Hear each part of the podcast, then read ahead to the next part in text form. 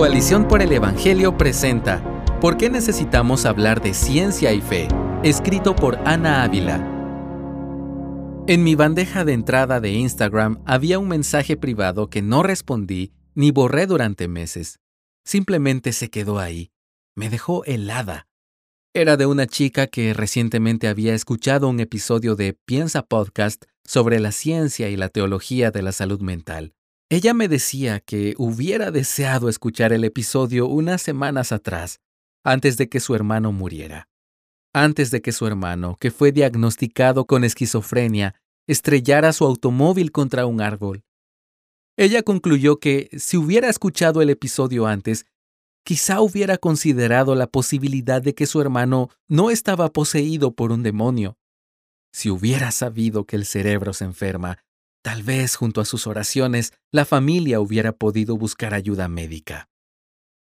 Ciencia y fe en la vida cotidiana.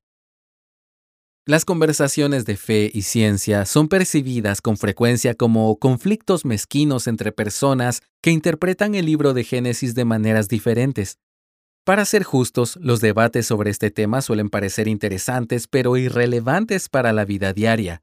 Pero eso es una mentira. Las conversaciones de fe y ciencia tocan asuntos tan cotidianos como el sueño, el trabajo y la crianza de los hijos. En ciertas ocasiones, como en el caso de la chica que me escribió, las conversaciones de ciencia y fe pueden ser asunto de vida o muerte. C.S. Lewis solía decir que existen dos clases de errores, iguales y opuestos, que las personas cometen respecto a los demonios. Uno es no creer que existen y el otro es estar obsesionados con ellos. Creo que los errores iguales y opuestos son los favoritos de la humanidad. Los cometemos todos los días, incluyendo en los asuntos de fe y ciencia. Por un lado, tenemos a los que huyen. Las conversaciones de fe y ciencia son demasiado complicadas, así que prefieren ignorarlas. Del otro lado tenemos a los que gritan.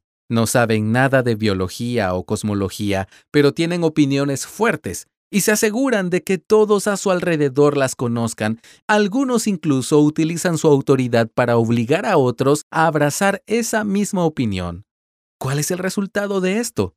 Todo esto resulta en ignorancia, miedo y en obligar a que las personas sientan que deben elegir entre creerle a su doctor o a su pastor.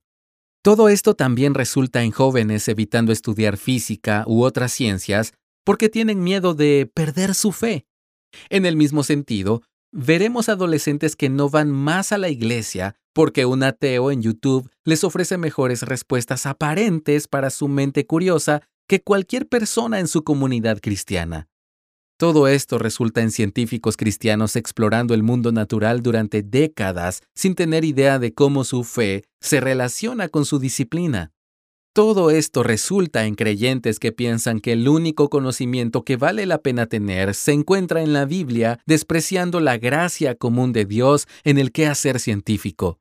Todo esto resulta en una fe que no crece porque ha sido protegida de las preguntas honestas acerca de la naturaleza del universo en el que vivimos.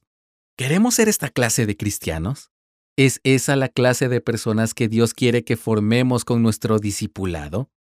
Este no es un llamado a ignorar la centralidad del Evangelio para perseguir más y más conocimiento sobre el mundo natural.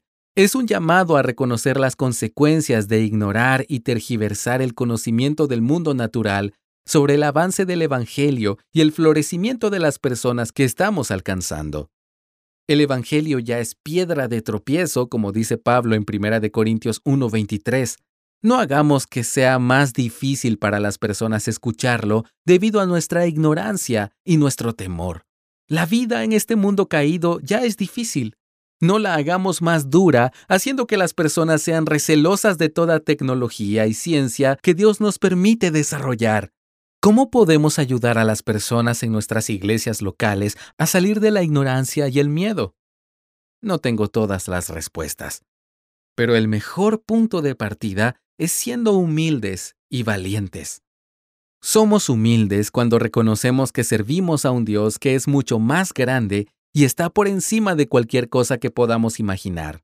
Aunque Él condescendió y nos habló de una manera que podemos entender, todavía hay mucho que no podemos comprender, tanto en su palabra como en su creación. Somos humildes cuando reconocemos que existen expertos que saben más que nosotros y que podemos aprovechar su conocimiento al considerarlo a la luz de la escritura, incluso cuando no comparten nuestra cosmovisión. Somos valientes cuando, en medio de un mundo que se levanta contra nosotros, sostenemos la verdad eterna del Evangelio de Jesús. Esta es una verdad que jamás será sacudida por los descubrimientos científicos de la humanidad, porque toda verdad le pertenece a Dios. Somos valientes cuando reconocemos que los expertos también pueden estar sesgados en sus afirmaciones. No necesitamos abrazar inmediatamente como un hecho cualquier cosa que sale de sus bocas, sino que podemos y debemos evaluar con cuidado la evidencia. El hermano de la chica que me escribió murió. No podemos retroceder el tiempo y aliviar esa situación particular con buena teología y buena ciencia.